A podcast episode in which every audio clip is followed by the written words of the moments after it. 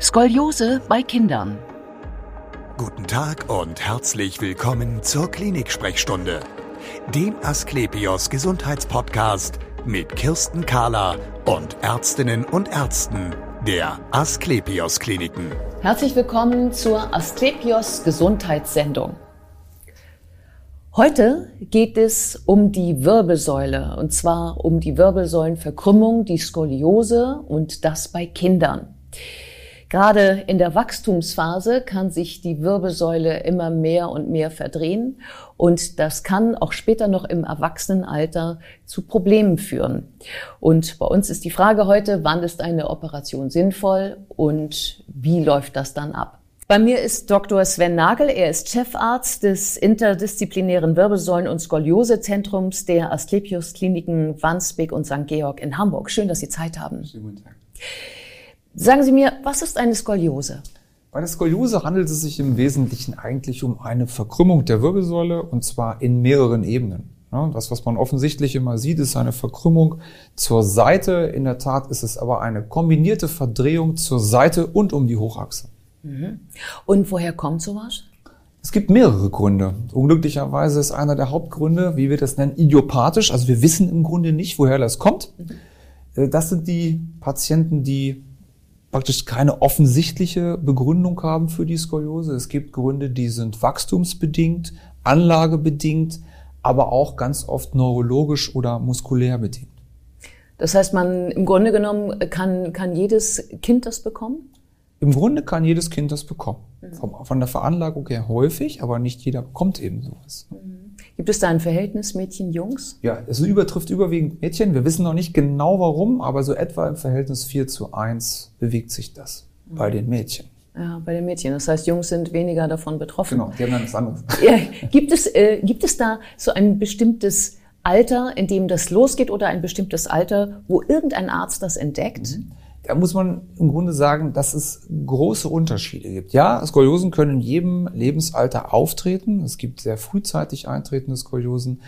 Der, ein Großteil der Skoliosen beginnt eigentlich erst so mit Anfang des Wachstums. Das muss man klar sagen. Und entdeckt wird da eine Skoliose häufig sehr spät erst, wenn Patienten richtig im Wachstum sind, die jungen Patienten, und von den Eltern eigentlich erst wahrgenommen wird, dass diejenigen verdreht sind oder vielleicht verkrümmt sind. Mhm. Das ist dann später, manchmal auch.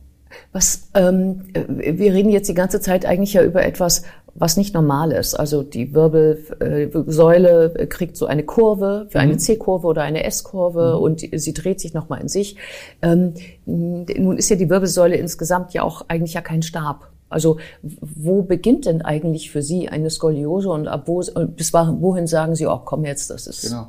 Das ist prima es ist so, eine Skoliose beginnt rein definitionsgemäß erst bei Winkelgraden, die wir messen an der Wirbelsäule, bei etwa 10 Grad. Vielleicht dieser Begriff Kopfwinkel, der taucht immer wieder auf. Und alle Verkrümmungen, alle Seitverbiegungen, die unterhalb eines gemessenen Winkels von 10 Grad sind, sind allen, allenfalls eine Fehlhaltung. Ab 10 Grad, Kopfwinkel, sprechen wir von einer Skoliose. Mhm. Worauf bezieht sich dieser Winkel nach dem Herrn Kopp? Es ist so, dass die bei der Betrachtung der Skoliose der Wirbelsäule, das tut man typischerweise immer von vorne, wenn man sich gegenüber sitzt oder jemand von hinten sitzt, ist es klassischerweise so, dass die Wirbelkörper annähernd parallel übereinander stehen. Mhm, beim wie gesund, genau, wie beim gesunden Menschen. Genau. Und bei Skoliosen verändert sich das Verhältnis der Grund- und Deckplatten, also der Wirbelkörper zueinander, von einer Parallelität in eine Verkrümmung. Und die Winkel, die hierbei entstehen, die messen wir. Die kann man messen. Aha, das ist Damit also, bezeichnen wir den Kopfwinkel. Ja, das ist also nicht der Winkel zur Senkrechten, ähm, ja. sondern das ist der Winkel der Wirbel zueinander sozusagen. Genau, es begrenzt im Großen und Ganzen den Wirbelkörper, der die, der die Krümmung oben begrenzt und unten und die stehen in einem Verhältnis zueinander und den Winkel, den die beiden zueinander bilden, den betrachten wir dann als Kopfwinkel. Mm, jetzt sagt man ja oft äh, bei solchen Fehlstellungen, ähm, alles kein Problem, solange es dem Menschen nicht wehtut oder in, in seiner Bewegung eingeschränkt ist. Gilt das auch für Skoliose bei Kindern? Also prinzipiell erstmal ja. Wenn eine Skoliose noch nicht so ausgeprägt ist, geht es tatsächlich immer nach dem klinischen Befund. Das heißt, wenn sich jemand wohlfühlt und ein gewisser Winkelgrad und Fehlstellung nicht erreicht ist, muss man auch gar nicht so viel tun, außer denjenigen anzuhalten, weiterhin sich zu betätigen, körperlich aktiv zu sein, muskulär zu stärken. Ganz allerdings leider neben nicht, aber doch nicht. Es geht schon ein bisschen darum, wie ausgeprägt etwas ist und wie groß die Tendenz ist. Und die Behandlung von Skoliosen ist auch sehr, sehr orthopädisch, das heißt in die Zukunft blickend, mhm. dass wenn man die Verdachtsdiagnose stellt und das Gefühl hat, eine gewisse Dynamik ist in dieser Krümmung, dass man gegebenenfalls auch über weitere Therapien nachdenken muss. Mhm, ähm, okay, jetzt hatten wir also einmal, glaube ich, das Alter des mhm. Kindes, ähm, ähm, das zweite der Krümmungswinkel, das dritte die, die, die, die Torsion, also wie stark mhm. dreht sich das? Mhm. Und was war das noch? Die Dynamik. Ja. Also wie stark tatsächlich eine womöglich Verkrümmung und Verdrehung voranschreitet. Woran sehen Sie das denn?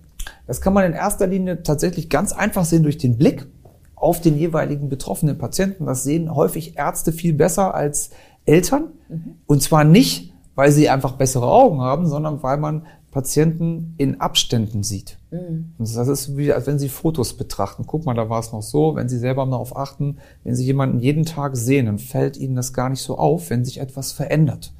Das heißt, man kann schon anhand einer Blickdiagnose und einer Untersuchung sehen, was passiert.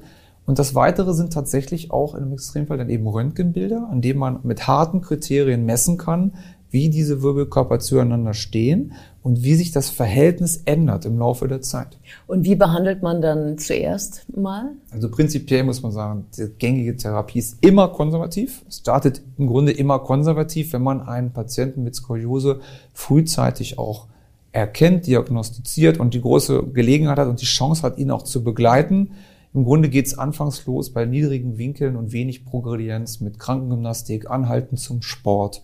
Das geht dann hoch über die Therapie mit Korsetten, speziellen krankengymnastischen Übungsbehandlungen und geht dann womöglich bei entsprechendem Voranschreiten so weit, dass man irgendwann auch mal über eine Operation reden muss gegebenenfalls. Ja, gibt es da so eine Zahl, wie viele der Fälle operiert werden müssen? Nein, wahrscheinlich nicht. Ich mag im Grunde diese Frage, die mag ich sehr ja. gerne, weil die im Grunde von jedem gestellt wird. Ja. Es ist wenn man das mathematisch betrachten will, so, dass man Winkelgrade zwischen ab 10 Grad sowieso erst als Skoliose bezeichnet, mhm. zwischen 10 und 25 Grad man Patienten eher tendenziell, das sind nur so grobe Kochrezepte, anhält zur Bewegungstherapie, gezielt, gegebenenfalls mit Krankengymnastik, gerne nach Schrot. Mhm. Zwischen so 25, 40 Grad man zu dieser Therapie gerne nochmal ein Korsett dazu empfiehlt ein Korsett, das entsprechend von außen versucht, die Wirbelsäule zu formen. Und dann begeben wir uns so ab 45 bis 60 Grad so ein bisschen in einen Graubereich, in dem man dann anfängt, darüber nachzudenken und zu sinnen, ob die konservative Therapie eventuell noch ausreichend ist oder nicht. Und da geht es dann tatsächlich um Dynamik, um das Alter des Patienten oder gegebenenfalls auch einfach um Beschwerden. Mhm. Und wie viel Prozent der Fälle sind dann für eine OP tatsächlich auch äh, geeignet? Wenig. Also generell gilt erstmal, wenige Menschen kriegen überhaupt eine Skoliose. Das sind vielleicht ein Prozent der, der Kinder, die wir überhaupt so sehen. Und hinzu kommt, dass die meisten eben auch konservativ sehr gut behandelt werden können. Ne? Ja. Viele Menschen haben auch keine Skoliose. Im Grunde gibt es einen großen Graubereich von Menschen, die eine Skoliose haben, die wir gar nicht entdecken, weil sie nie zum Arzt gehen oder das. Und auch keine Beschwerden haben. Genau, das, das ist ja der Punkt. Wir gehen ja alle zum Arzt, wenn wir auch Beschwerden haben. Ja, genau. Ähm, kann es denn sein, also die Frage OP oder nicht, die wird viele Eltern ja beschäftigen. Mhm. Ähm, und die, äh, sie werden äh, den Zeitpunkt nicht verpassen wollen. Also kann man einen Zeitpunkt verpassen? Wenn man mit der OP zu lange wartet? Oder kann man sagen, oh, jetzt warten wir erstmal, bis das Wachstum abgeschlossen ist? Mhm. Wie geht das? Also grundlegend kann man sagen, dass man den Zeitpunkt nicht verpasst. Man kann immer etwas tun. Das erstmal zur Beruhigung. Man kann immer was tun. Es gibt natürlich Momente, die sind einfach schöner zu behandeln, weil die auch für den konservativen Bereich viel mehr Möglichkeiten offen halten. Ne? An das, was ich gerade sagte, denkend ist, wenn Sie jemanden mit wenigen Krümmungen, wenig Krümmungsgraden und wenig Torsion frühzeitig behandeln, konservativ oder gegebenenfalls eben auch in Kombination mit Korsett, können Sie viel mehr schaffen und viel mehr machen. Den Zeitpunkt verpassen tun Sie im Grunde dann, wenn Sie das Gefühl haben, jetzt greifen die konservativen Methoden möglicherweise nicht mehr. Und wenn wir jetzt nicht was tun, kommen wir in dem Wachstum in einen Bereich, in dem der Betroffene in der Zukunft womöglich Schaden nehmen wird. Da geht es wieder Thema Prophylaxe. Mhm. Bei gewissen Ausprägungen der Skoliose wird sekundär, also in zweitrangig, anderes verschlechtert. Atmungsmöglichkeit, die Leistungsfähigkeit des Herzens zum Beispiel auch noch. Und wie würde dann so eine Operation aussehen? Das hängt so ein bisschen davon ab, wie die Skoliose geprägt ist, also wie stark die ausgeprägt ist, welche Krümmungsgrade, welche Winkel wir haben, aber auch die Position der Verkrümmung innerhalb der Wirbelsäule. Ist eher der obere Bereich des Brust, der Brustwirbelsäule betroffen? Ist es die Brustwirbelsäule selber? Das ist eigentlich der häufigste Fall, Krümmung in der Brustwirbelsäule. Oder ist es eben der Übergang zur Lendenwirbelsäule und so weiter? Davon ist abhängig, ob man entweder operiert von vorne, von hinten und vor allen Dingen in welchem Ausmaß. Das interessiert ja die meisten. Mhm. Muss ich groß operiert werden? Mhm. Wie groß ist so eine Operation? Hängt aber wirklich davon ab, wie der, die eigentliche Skoliose beschrieben ist und wie sie aussieht. Was ist denn das Prinzip? Das Versteifen der Wirbel?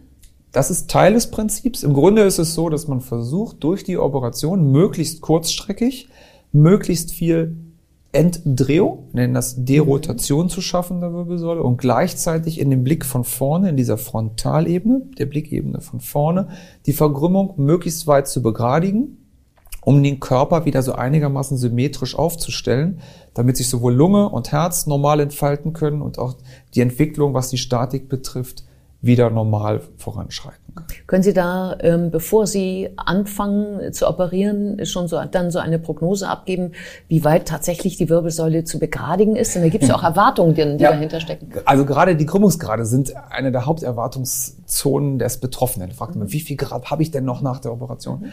Da gilt prinzipiell erstmal, der Krümmungsgrad ist nicht das, was uns antreibt muss man sagen. Auch jeder Operateur freut sich immer, wenn es danach gerade ist, genau wie der betroffene Patient. Grobe Richtlinie ist, die Krümmung sollte etwa um 50 Prozent der Ursprungsgrade verbessert werden, eher Tendenz natürlich mehr. Aber generell gilt, dass auch der Betroffene immer, er muss mehr, sehr viel mit ins Boot kommen und sagen, es geht nicht nur um die Krümmung, es geht um die Gesamt Statur und das, was erreicht wird. Mhm. Aber es ist trotzdem so eine Frage, die alle stellen. Natürlich. Ja, natürlich. Klar, ganz klar. Äh, ist diese, ähm, äh, ich habe gesehen, das sind Stangen, die an den Wirbeln befestigt werden. Mhm. Bleiben die dann im Körper auch drin? Im Normalfall bleiben die. Und jetzt habe ich dummerweise die eine Frage von Ihnen eben nicht ganz zu Ende beantwortet. Das, was wir tun bei der Operation, ist generell bei älteren Kindern auch eine versteifende, stabilisierende Operation um die Wirbelsäule in der Position zu halten. Wenn die Betroffenen noch sehr klein sind und im Wachstum sind und gerade was das Rumpfwachstum betrifft noch viel zu erwarten ist, verwenden wir mitwachsende Systeme. Das heißt tatsächlich Instrumentationssysteme, so nennt sich das, eine Schrauben-Stab-Kombination, die noch im Körper das Längenwachstum begleiten kann und auch führen kann. Mhm.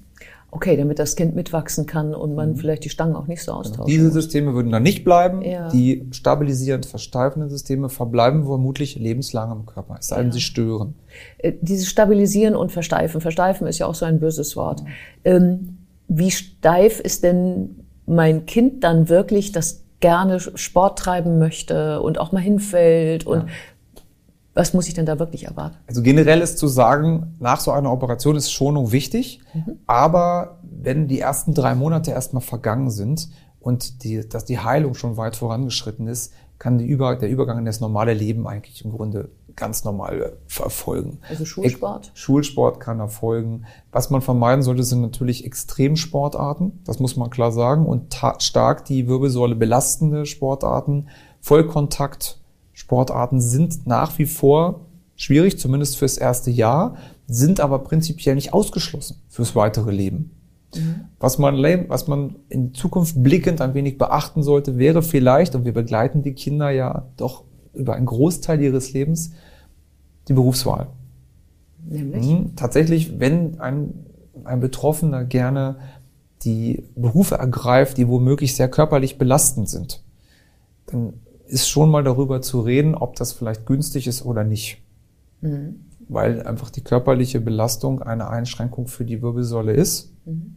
Womöglich oder andersrum die Wirbelsäule für die körperliche Belastung und gegebenenfalls das ein oder andere zumindest nicht präferiert werden sollte. Das schließt es nicht aus, dass derjenige das macht. Aber so eine bisschen begleitende Position hat man dann auch, vielleicht auch beratend, mhm. Ähm, Nochmal zurück zu der Zeit der OP. Ähm, ab wann ist denn das Kind dann wieder fit für sein privates Leben oh, oder auch für da, die Schule? Das geht meist schnell. Der stationäre Aufenthalt gestaltet sich so zwischen sieben und 14 Tagen, in der Regel. Mhm. Plus, minus ein paar Tage. Eher plus, bei sieben ist eine kurze Zeit. Und das normale Leben beginnt im Grunde, ich sag, nach dem neunten Tag lacht jeder. Das äh, entspricht auch tatsächlich so den Tatsachen. Und der Übergang in das normale Leben, sprich zu Hause, Schule, kann im Grunde nach zwei, drei Wochen wieder erfolgen. Mhm. Mein genereller Tipp gilt, den Kindern, die früher auch wieder in die Schule kommen, sich auch in der schulischen Umgebung, sich einfach Freunde, Partner zu suchen, offen damit umzugehen, damit sie auch im Schulalltag im Grunde auch durch die, durch die Gruppe schon so ein bisschen geschützt sind in der Heilungszeit. Mhm. Noch ein Wort äh, zum Schluss äh, zum Zentrum bei Ihnen. Mhm. Ähm, was ist der Nutzen für den Patienten? Im Grunde der, der Zentrumsnutzen ist, dass wir viele Leute mit unterschiedlichen Fachbereichen und Disziplinen sind, die sich gegenseitig gut unterstützen können. Mit anderen Worten, wenn Sie ein, wenn Sie Betroffener sind, müssen Sie nicht noch groß links und rechts gucken, sondern Sie kriegen eigentlich die All-in-One-Information an einer Stelle und kriegen auch die entsprechende Therapie. Das ist vor allen Dingen dann günstig, wenn auch bei operativen Verfahren während einer Operation eine Hilfestellung gebraucht wird. Mhm. Ja, ist eine sehr sichere Maßnahme. Mhm. Vielen Dank für das interessante Gespräch. Gerne, vielen Dank. Und wir sehen uns wieder auf www.astlepios.com, auf Facebook und auf YouTube oder im nächsten Podcast. Werden Sie gesund.